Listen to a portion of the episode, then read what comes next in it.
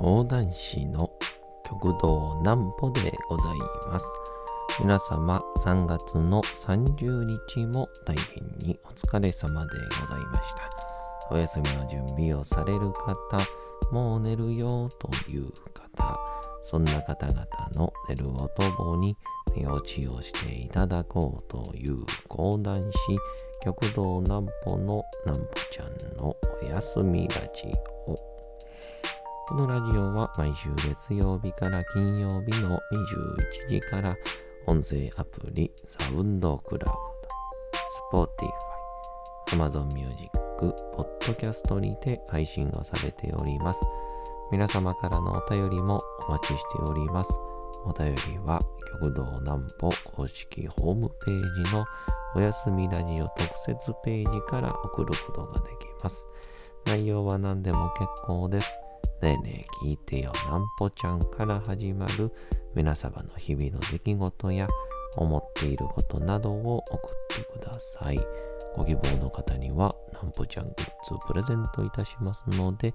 住所、お名前、お忘れなくと。えー、今回、昨日ですね、えー私のふるさとであります、兵庫県加古郡稲美町にあります、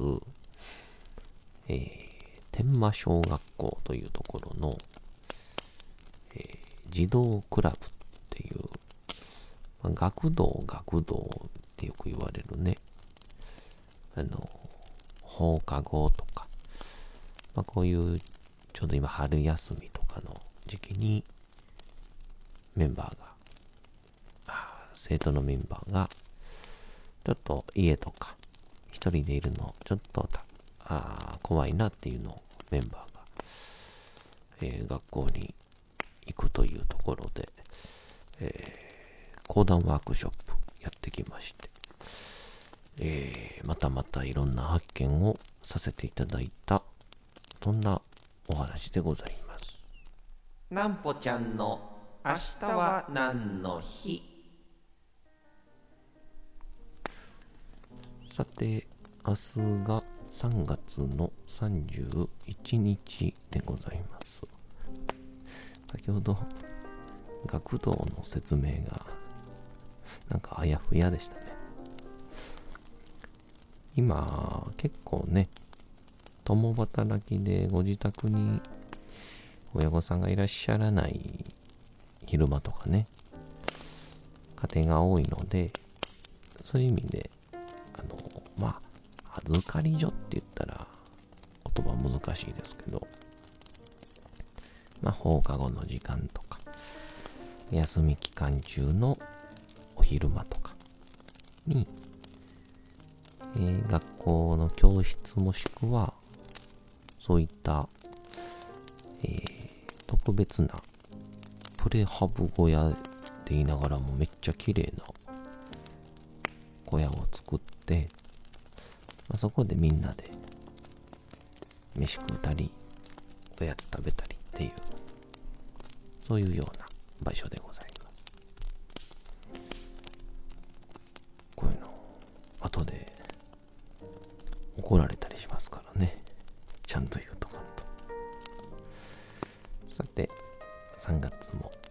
明日で終わりでございます。三井銀行が誕生1683年に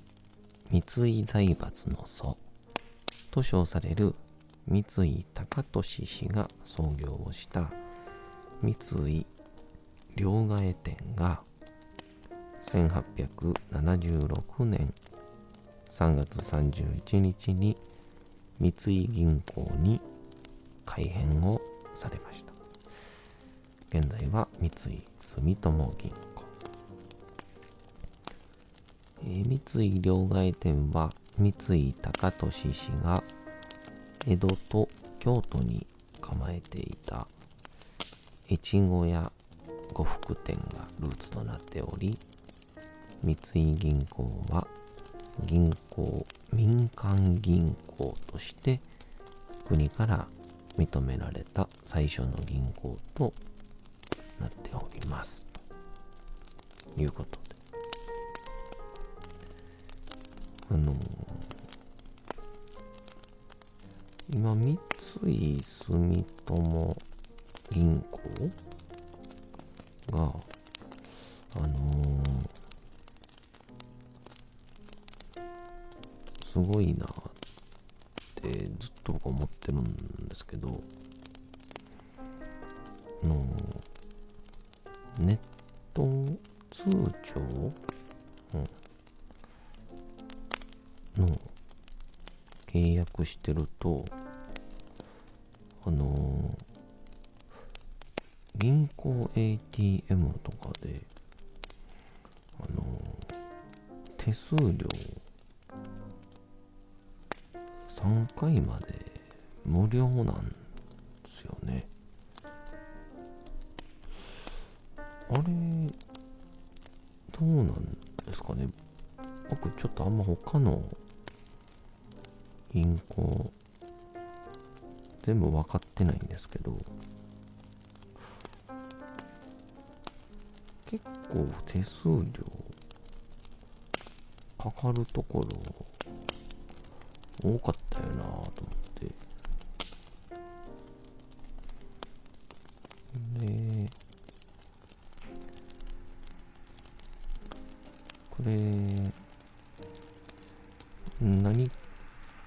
僕的にはあの手数料ってまあ取られてしかりかとも思うんですけど今後僕今 PayPay 使っててでチャージすると前まではえー、後で、えー、Apple Pay の方に引き落とし、最終的にはクレジット。今は、チャージした瞬間に、もう、銀行口座から残高が減るようになるすごないですか？なんで、まあ、多分だから、引き出し、もしくは入金での手数料がかからなくなってくるんでしょうね。別に銀行の利益ってそれだけじゃないんでしょうけど。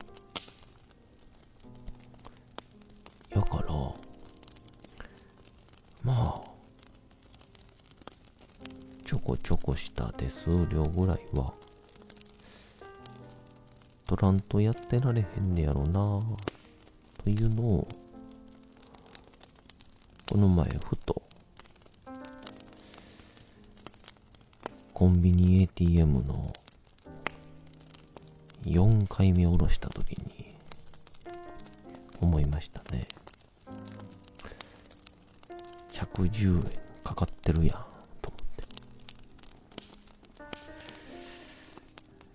で最近は少しまとめて多めに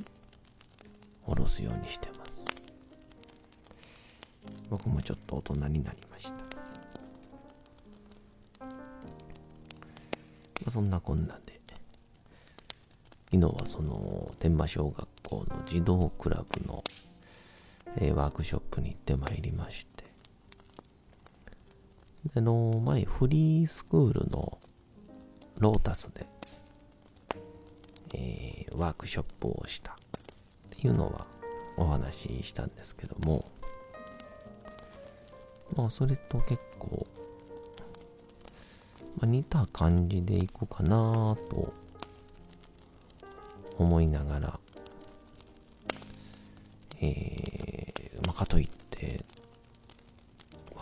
の肌感覚ですけど子供たちへの、ワークショップしかり、園芸を見せるにしかり、非常にこう、水物と言いますか。まあ、これやりゃ、受けるよねっていうのが、今までの経験的には、あんまりなくて。うん。っていうので、あの、何度かしてえ、成功させねばなというような感じで行ってきたんですが、えっと、まあ結果的に言うと、めちゃくちゃ盛り上がりまして、で、まあ、最近の僕のワークショップ的には、えー、講談と落語の違い、嘘と事実みたいな。まあ、講談も嘘いっぱいあるんですけど、まあ、それを話をしてから、一席ネタをして、で、その後、みんなに実際、針扇を作ってもらって、えー、修羅場読みをやってみる。で、修羅場読みが一度やってみたらその後、修羅場読みを作ってみるというですね、えー、結構こう、いろんな、えー、感じでやってみるんですけど、まあもちろんこの、一緒に針扇を作ってやってみるっていう方は、めちゃくちゃ机叩きよるんで、盛り上がるんですよね。で、それに加えて、えー、いざ作るってなった時も、いや、あの、本当に僕は、あの、教育とかは何の勉強もしてないので、わからないんですけど、まあでも何度かこういうワークショップをさせてもらいまして、まあこの小学生ないし中学生のメンバー見てると、あの、何もない状態で神に何かを考えるっていう、頭の中でもいいんですけど。すごく隠された才能が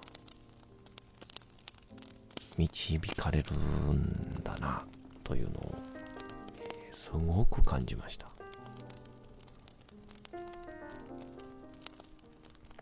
もう、大体みんな、はじめは、思いつかん、思いつかんってやってるんですけど、まあ、その場の即興で、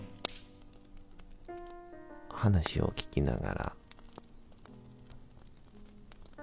子供たちの思い出をその場で、えー、修羅場読みにしたりするんですよね。そしたらまあ、結構できるんですよね。で、それを、えー、みんなの紙に書き始めるんですけど、思いつかないっていう言葉を発したときに、じゃあ、思いつかないでいいっていう、その思いつかないって書けばいいっていう、これ僕はあの、ああいうワークショップでの一個の、なんか起爆スイッチやと思ってるんですけど、それを言うた瞬間に、なんか、まあ、僕も今でもそうなんでしょうけど、タガが外れるんですよね。うん。じゃあ、えー、考えたくないも考えたくないって書けばいいんだっていう。その時点でもう考えられてるっていうね。で、それに加えて、その、もう発見だらけなんですけど、えー、その、やっぱ、これって不思議なもんで、高学年になっていくほど、書くの早い子は早いんですけど、結構ね、もうまとまってるんですよね。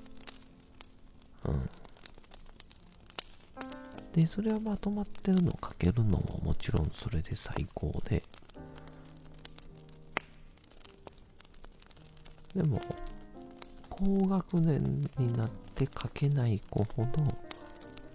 まとまったものを頭で編集してから書いた方が、まあ、かっこよかったり、それの方が正解っぽいっていうので書けないっていうのを見たときに、あの、最近よくある頭の中の考え事を紙に書き出す時。すると頭のストレスとか不安が軽減されますよっていう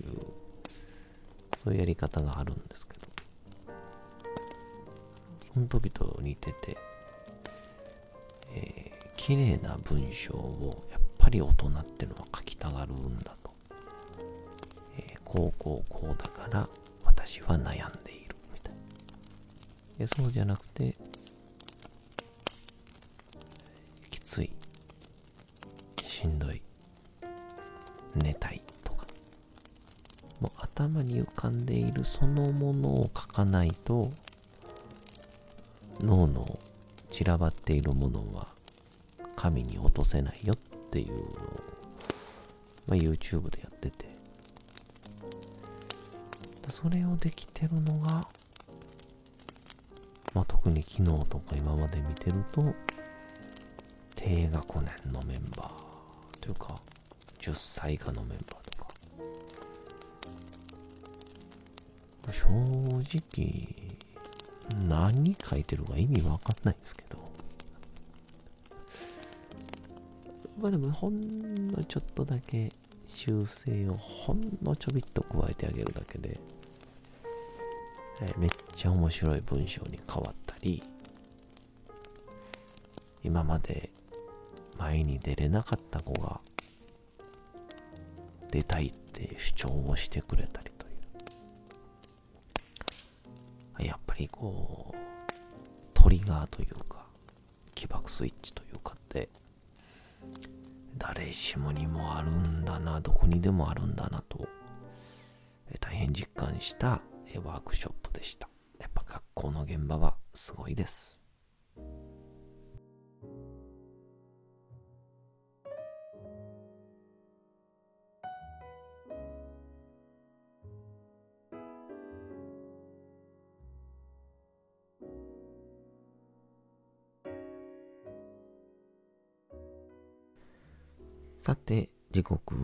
とうと朗読会の時間となりました。皆様、小さい頃眠れなかった時に、お父さん、お母さん、おじいちゃん、おばあちゃん、お世話になっている方に本を読んでもらった思いではないでしょうか。なかなか眠れないという方のお力に寝落ちをしていただければと、毎日様々な物語、小説をお届けしております。さて、本日お読みしますのも小説吉田松陰でございます。何度もあの松陰先生の教育とは、その人の得意なこと、有能な部分を見つけ伸ばすことであるというのが、えー、書かれておりましたけどいや、まさにその通りだなと。昨日のワークショップの中から、未来の講談師が生まれることを願いつつ、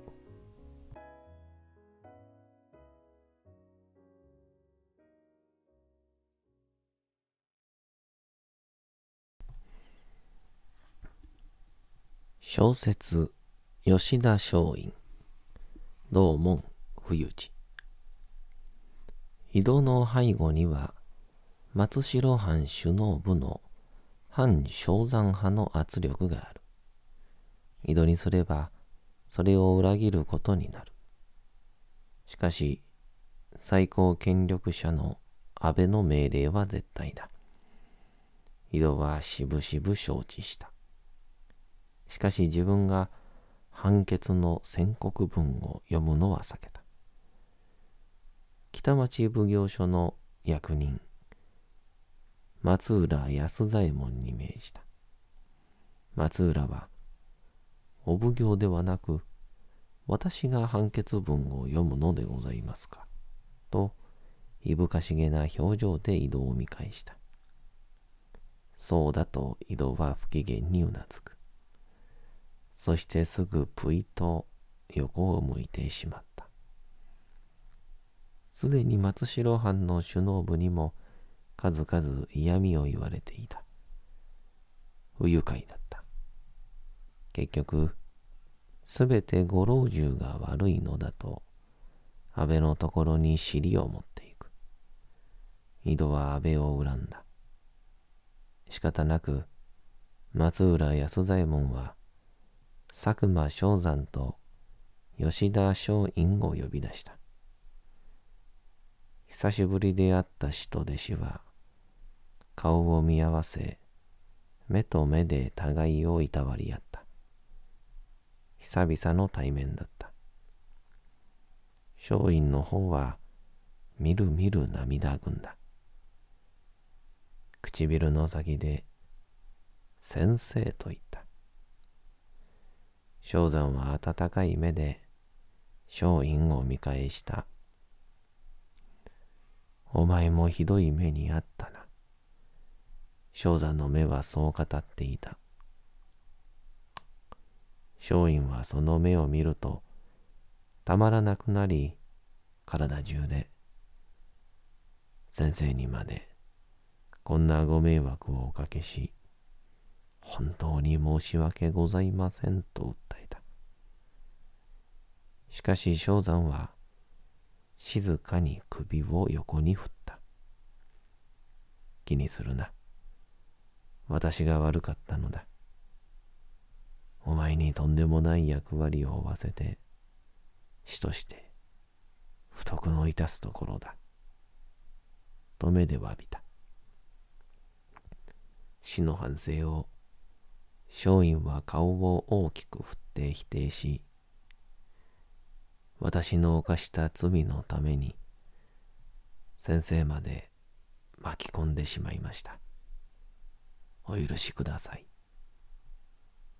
とさらに詫びた。目と目による指定の対話は松浦にも分かった。しかし、松浦は放っておいた。さて、本日もお送りしてまいりました、なんぽちゃんのおやすみラジオ。というわけでございまして、3月の30日も大変にお疲れ様でございました。明日も皆さん、街のどこかでともどもに頑張って、夜にまたお会いをいたしましょう。なんぽちゃんのおやすみラジオでございました。それでは皆さんおやすみなさい。すやすやすやん。